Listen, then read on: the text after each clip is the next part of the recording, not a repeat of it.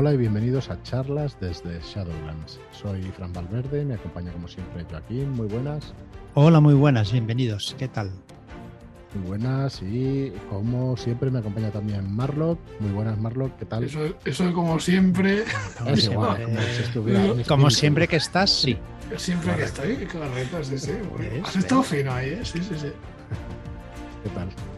Bien, bien. Aquí atado a la mesa, ya sabes. Eso es bueno. Eso es Sí, sí. Estoy muy de acuerdo. pero- Muy bien. Bueno, pues como cuando estamos los tres siempre pues quedan más distinguidos los programas y, y más divertidos como mínimo. Así que bueno. ¿Estás llamando payaso, tío? Pero que madre mía, cómo estamos. Joder, Retiro lo tío. dicho. Ya los programas cuando estamos los tres no molan nada. No, para nada. Bueno, pues nada, un saludo a los que les gusta que estemos aquí los tres y eso, que, que sí, que sí, que hay gente que, que le gusta mucho. y A nosotros nos bien. gusta. A nosotros nos gusta. Sí, nos nota. Me lo paso bien. me lo paso. Muy bien. Y nada, hoy vamos a, vamos a cambiar el orden y hoy vamos a hablar de Dungeons and Dragons. de- vamos a seguir con la guía del Dungeon Master y con los personajes no jugados. Pero antes de empezar, pues como siempre vamos a hacer un, un pequeño repaso por, por la pregunta que tenemos, las dos que tenemos activas ahora mismo, que es Historias más allá del velo, una campaña por Abraham Castro Cero para esos terroristas y la reputación del señor Castiñeira de Juan Vera. Tenéis la reputación del señor Castiñeira en shadowlands.es barra Castiñeira, ahí tenéis toda la información. Y bueno, deciros que está en preventa desde el 3 de septiembre al 24 y que lo podéis comprar, podéis adquirir este libro por 34,95. Si no habéis visto la presentación que hicimos el jueves por la noche, la tenemos subida a YouTube y la verdad es que, bueno, mm, no sé, muy orgullosos de- del producto, de contar con un autor como Juan Vera, de contar también con la colaboración de Dan, de Mr. Fantástico, que es eh, también la dirección de arte, la- el diseño de la maqueta. Y con Alberto Martínez Kisama también, con Kisama Martínez, que la verdad es que las ilustraciones son una pasada. Y ahí, pues dirigiéndolos a todos, el director de orquesta, pues está Marlock, así que Mm. mejor imposible. Ya, Se ríe, pero es verdad, es verdad, es verdad. Así que bueno, eh, clásico instantáneo, como me está gustando muchísimo, muchísimo decir. Además que como, como es una cosa que me la creo a pies juntillas, pues no me importa Sí. para nada decirlo, porque, porque creo que pocas veces se ha, hecho, se ha hecho un producto de estas características aquí en España, así que bueno, pues muy contentos de, de poderlo hacer y poderoslo ofrecer. Em, la reputación del señor Castiñeira es una aventura larga o una campaña corta y el producto en sí, el físico, es tapadura en tamaño letter y tiene 188 páginas a todo color. Así que bueno, pues lo que digo, ¿no? Va a ser un producto que saldrá en precio venta público 39.95 y ahora lo tenéis en, en preventa a 34,95 a un precio pues realmente muy bueno.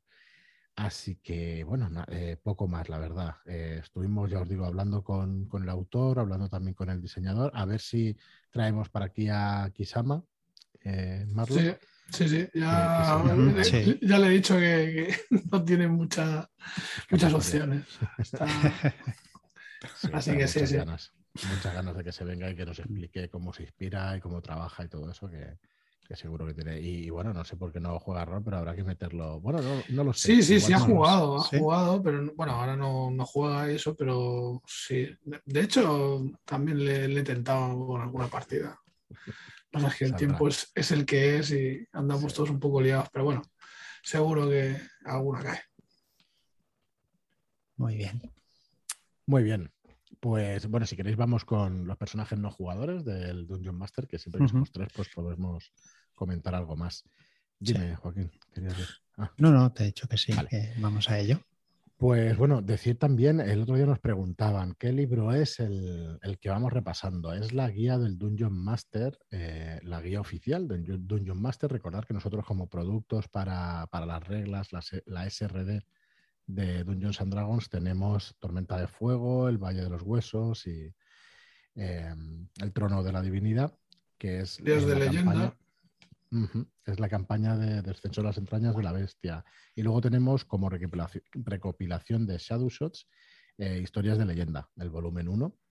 Y tenemos Bridgewater ahora también, que, que, está llegando ya esta semana, os tiene que estar llegando físicamente a vuestras casas con los envíos, que sí que es verdad que se ha atrasado, nuestras disculpas, pero bueno, ya lo tenemos aquí y enviándolo. Entonces ya tenemos esos tres productos que creemos que son muy interesantes, echarles un vistazo en nuestra web, en shadowlands.es barra tienda.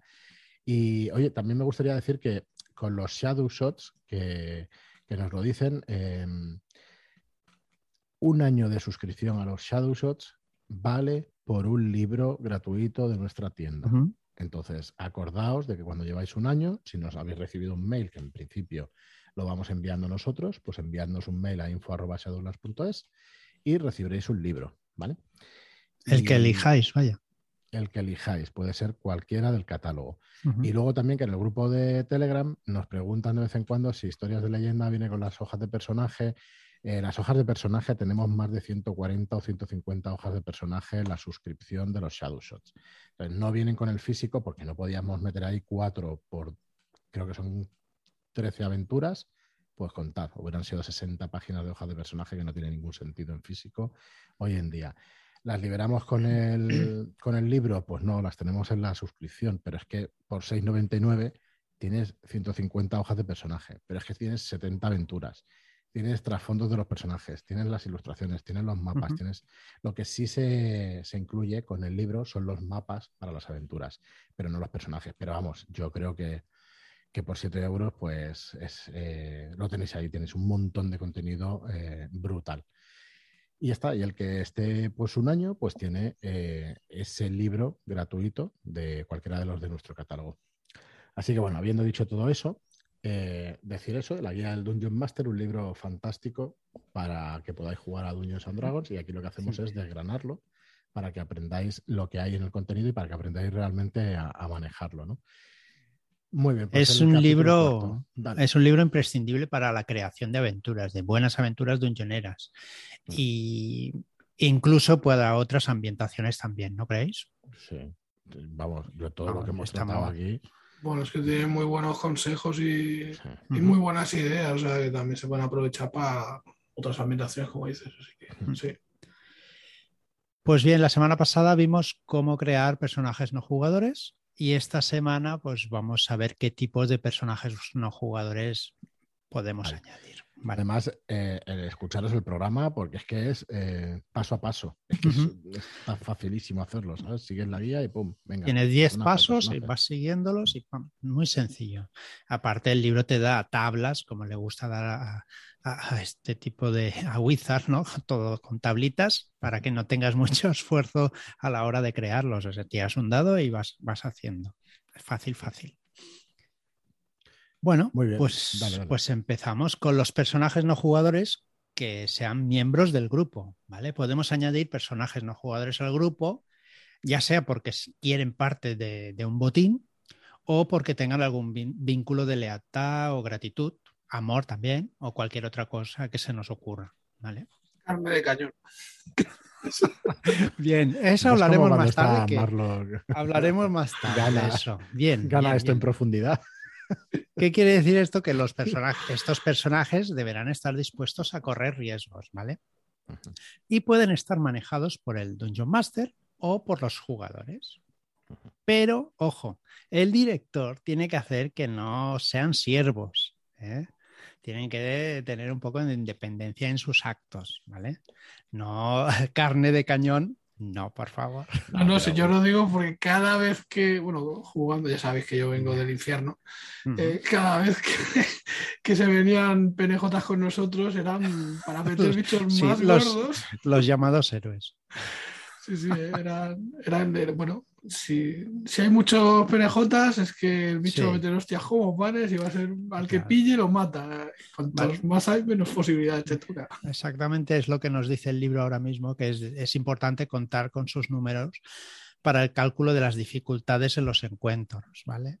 Y también a la hora de repartir experiencia. Mm. Es más o menos lo que dices tú. Bueno, yo tengo que decir que, vale, no serán esclavos ni nada por el estilo, ¿no? Pero, a ver, un escudero es un escudero, chico tras sí, la espada, sí, ¿sabes? Sí, Porque, sí. mira, si es, lo, no... es lo, que, lo que viene ahora. Eh, vale, seguidores de bajo nivel. ¿vale? Ah, en vale, una vale, campaña podrías permitir Pensaba que cada que estabas ya en personaje ese apartado. Vale, vale, No. nada, nada. que tener un personaje seguidor de bajo nivel, como un escudero para un paladín, Mm. pues un aprendiz para un mago, un acólito para un clérigo y todos ellos pues con niveles inferior- inferiores a, a los personajes, ¿vale? Estos personajes serán un respaldo para los aventureros principales, pero tienen la desventaja que hay que llevar más miembros de, en el grupo. Y ya está. Eh, en principio deberían llevarlo los, los mismos jugadores. ¿no? Sí, Eh, ¿Qué decir? Perdona, dale, dale. No, pues los personajes no jugadores de nivel inferior recibirán la misma cantidad de, de puntos de experiencia que los demás, ¿vale? Entonces, ¿qué pasa? Que subirán más deprisa de nivel, con lo cual igual llegarán a alcanzar a sus maestros, ¿vale? Porque la, la- la subida de, de los maestros se ralentiza al tener que compartir los, los puntos, ¿vale? Es como tiene sentido utilizarlos como carnaza, no puede ser. de esa manera. No, bueno, mira, lo puedes utilizar también como un, un respaldo si tu personaje le pasa algo, pues mira. Sí, sí, pero el libro lo tiene todo, todo previsto, ya lo vale, veréis. vale. Pues nada, no digo más. Eh, también hay que pensar que algunos monstruos pueden acabar de un solo golpe con estos personajes de tan bajo nivel, así que será importante protegerlos cuando, cuando lo necesite, incluso curarlos, no como estabais pensando. Ah, Bueno, lo, lo Vale. hablaremos fuera de micro. Fuera del micro porque veo que no. Dale, dale, que es coña. es coña. Venga. Eh, personajes no jugadores como aventureros. Eh, estos se suelen utilizar cuando no hay suficientes jugadores para llenar el grupo, ¿vale? Se puede recurrir a, a personajes no jugadores aventureros. En este caso hay que hacer pues una ficha de forma normal, como si fuera un jugador, y así facilita la tarea del, del máster, ¿vale? Para que los jugadores también lo, lo lleven hay que intentar que los jugadores le den un poquito de, personalidad, igual que a sus propios personajes, ¿vale?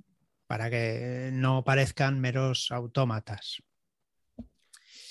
También nos, nos dice el libro que podemos acotar las opciones de clase para que puedan ser más, más sen, sencillos de llevar y faciliten el juego. Por ejemplo, nos da unos ejemplos como eh, clérigos con dominio de la vida, un guerrero con que sea campeón, un pícaro ladrón o un mago especializado, especializado en evocación. Son los que recomienda que parece que son los más sencillos de llevar. Yo tengo que decir que alguna vez en Mentiras Eternas, por ejemplo, hemos llevado a una, bueno, una aventurera, ¿no? que, una uh -huh. investigadora, en ese caso, y no es tan fácil llevar los PNJs estos que llevas y tal. Te olvidas un poco de ellos, siempre mm. los usas de carne de cañón. Todo esto que estamos diciendo pasa muchísimo. Claro. Eh, entonces, mm, hostia, vale la pena también hacer un esfuerzo y, y estar un poco pendiente por eso, ¿no? de ellos.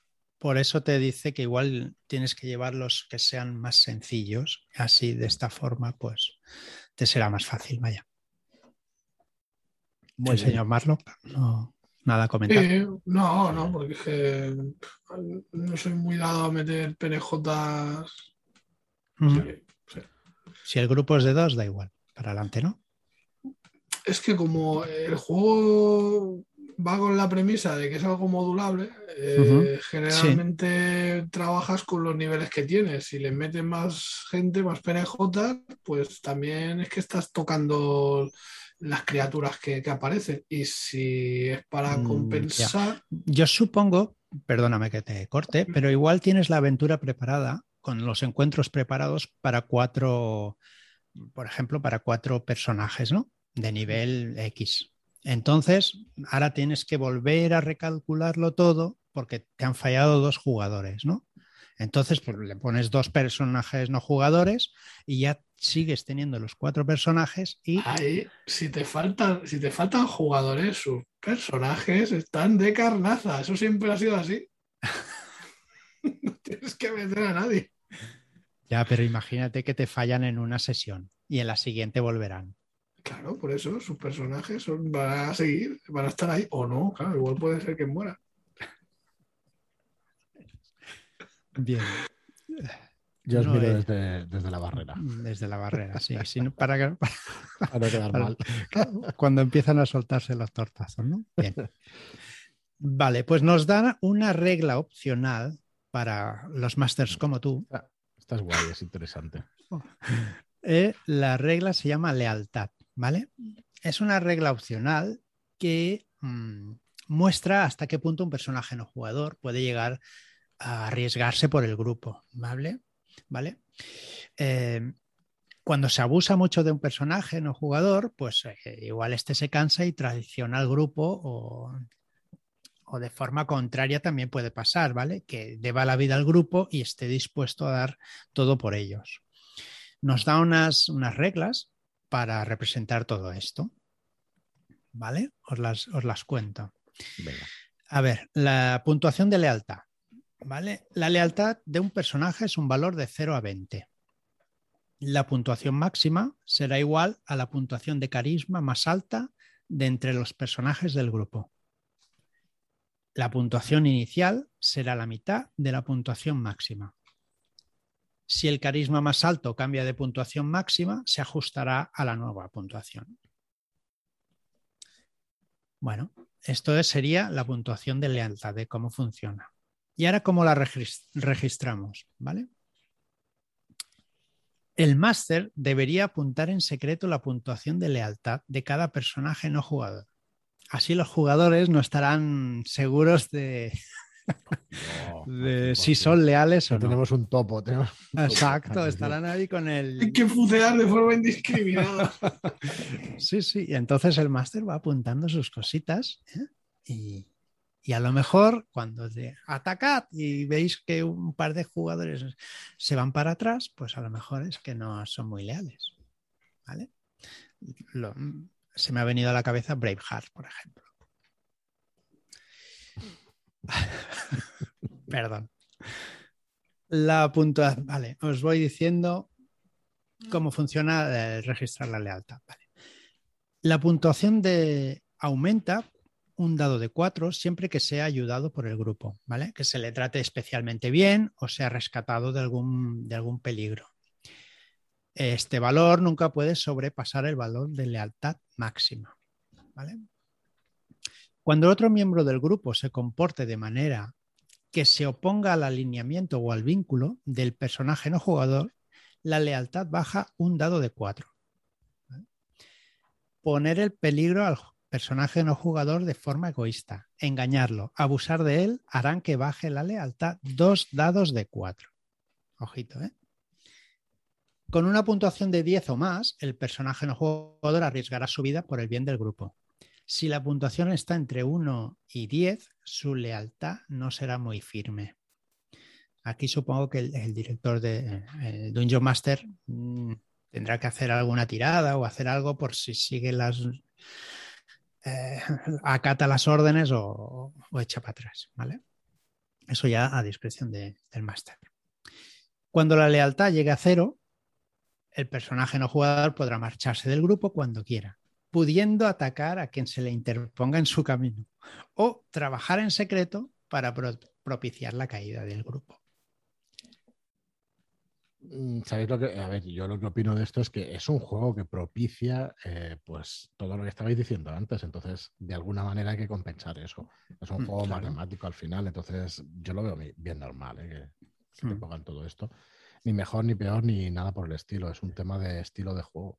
Pero es Mm. que a mí me parece muy bien. Si los jugadores no hacen más que utilizar al personaje para Claro. tirarlo ahí Como las trampas y Mm, no, no, sé no. qué, Es que Ya. no. pues bueno, pues es una buena manera de. Bueno, no quiero, es que no quiero meter. Dale, dale, dale. No hay problema. no pasa nada. Sí. Eh, Está en tu eh, casa. yo- sí, sí, bueno, ya, pero tampoco no sé si aporta mucho o nada o tal.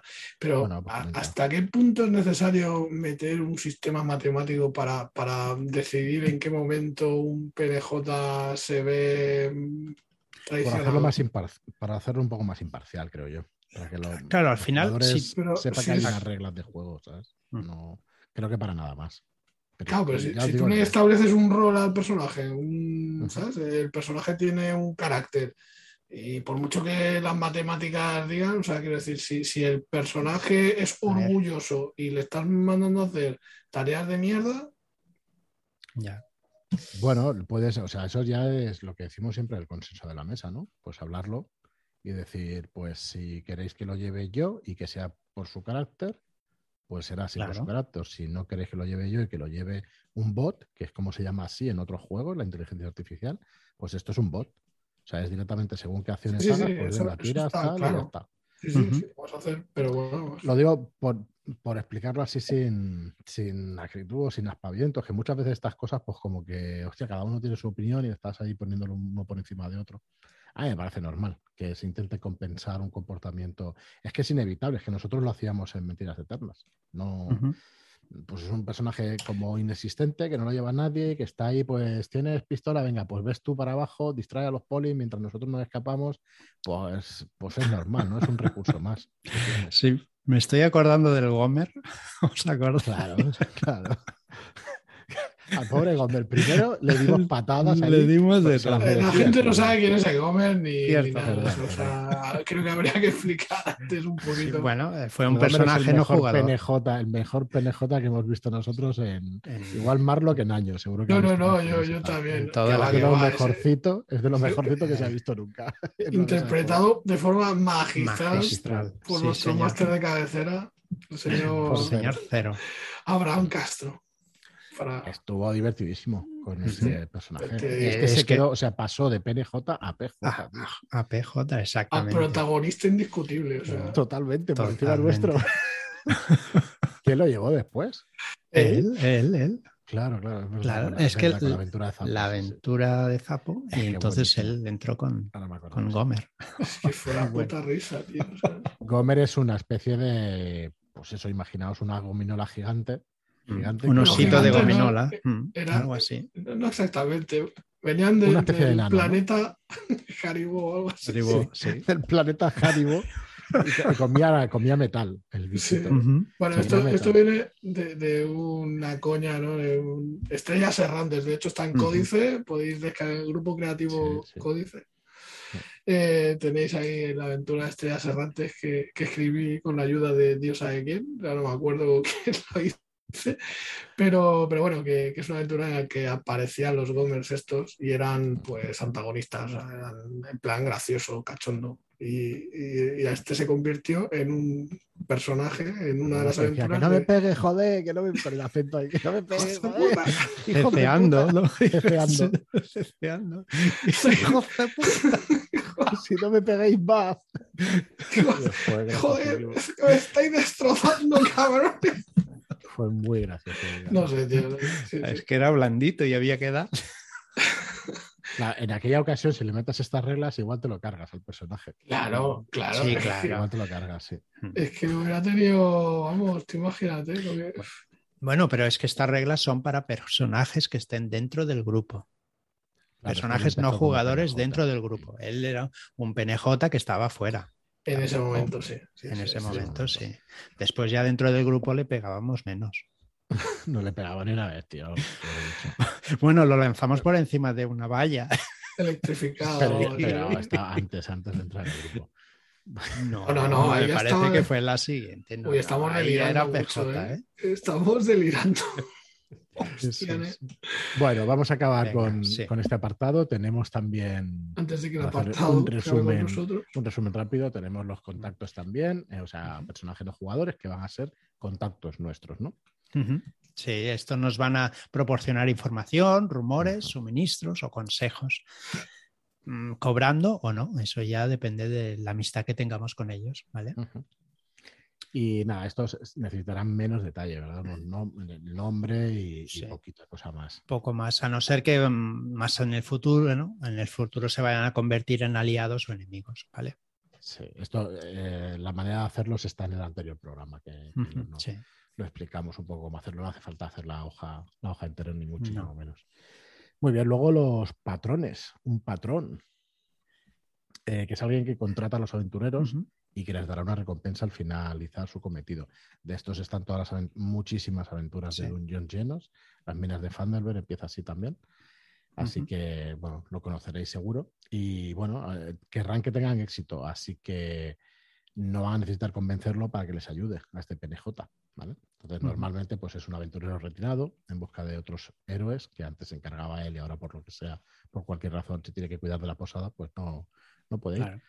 Un sheriff que necesite ayuda para encontrar saqueadores que aterrorizan granjas locales, o un noble que quiere que limpien de monstruos su mansión abandonada, pues cualquiera de estas cositas. Muy bien. Luego que tenemos asalariados. Hmm. Los personajes pueden pagar a terceros para que les proporcionen pues, los servicios que, necesiten. Eh, un asalariado no es importante para la aventura, con lo cual pues, puede ser un cochero que nos lleve por la ciudad de un punto a otro, o sea que no necesitaremos incluso ni hablar con ellos. Mm, ¿vale? pero eh, puede ser también un capitán de un barco. Igual en, en, la travesía, pues sí que vamos a hablar con él y vamos a necesitar pues cosas de él. Con lo cual, este igual sí que necesita un poquito más de trasfondo, pero no mucho más, ¿vale? A lo mejor más adelante este personaje se puede convertir pues en un patrón, en un aliado o quizá un enemigo, pues dependiendo de cómo le tratemos. Y por último, eh, extras. Sí, los extras son los personajes no jugadores que se cruzan en el camino de los aventureros pero con los que no llegan a relacionarse, ¿vale? Eh, quizá tendrán un papel mayor importancia en el futuro si se fijan en ellos, ¿vale? Por ejemplo, unos huérfanitos eh, para dar color en una escena. Eh, puede que tengan protagonismo porque algún personaje se acerque a ellos e intente entablar conversación. ¿vale? En ese momento hay que estar preparado para inventarte pues, los nombres y peculiaridades sobre la marcha. ¿vale? Nos dice el libro que hay nombres típicos de, las razas que aparecen en el manual del jugador, con lo cual podemos tirar de ahí. En cada raza hay una sugerencia de nombres y de ahí podemos tirar tranquilamente. Bueno, pues hasta aquí el programa de hoy de Dungeons, de personajes no jugadores en, la guía. Es lo que decimos siempre, ¿verdad? nosotros en cada programa, que en alguno no lo puedes escuchar, pero ya lo sabes que, es que es un libro cojonudo, que es que no hay mal consejo, tío, es que es una detrás de otra uno detrás de otro, ¿sabes? De página tras página tras página de, contenido buenísimo. Para que se aprenda. Yo, a la hora de hacer aventuras, vamos. si sigues el libro, es que vas a hacer unas aventuras, por lo menos, muy bien estructuradas. Voy a que eso, ¿no? No, no, poco, no. Eso es, muy importante. Muy bien, pues nada, lo vamos a dejar aquí. Recordad que estamos en plena preventa de historias de Más Allá del Velo, y de la reputación del señor Castiñeira, que lo encontráis en shadowlands.es barra tienda, tenéis los dos productos y si no en la misma home de la web, pues tenéis los links para ir a cualquiera de las dos preventas. Nada más, muchísimas gracias a todos. Bueno, queremos dar un saludo ¿no? a, Calmujo, a, Isabel y a, Leticia. Un saludo. Un abrazo. y un abrazo. Y nada más, eh, lo dejamos aquí. Muchísimas gracias a todos por vuestras reseñas de 5 estrellas en iTunes, por vuestros me gusta y comentarios en iBox. Y hasta el próximo programa. Muchas gracias y hasta la próxima. Adiós.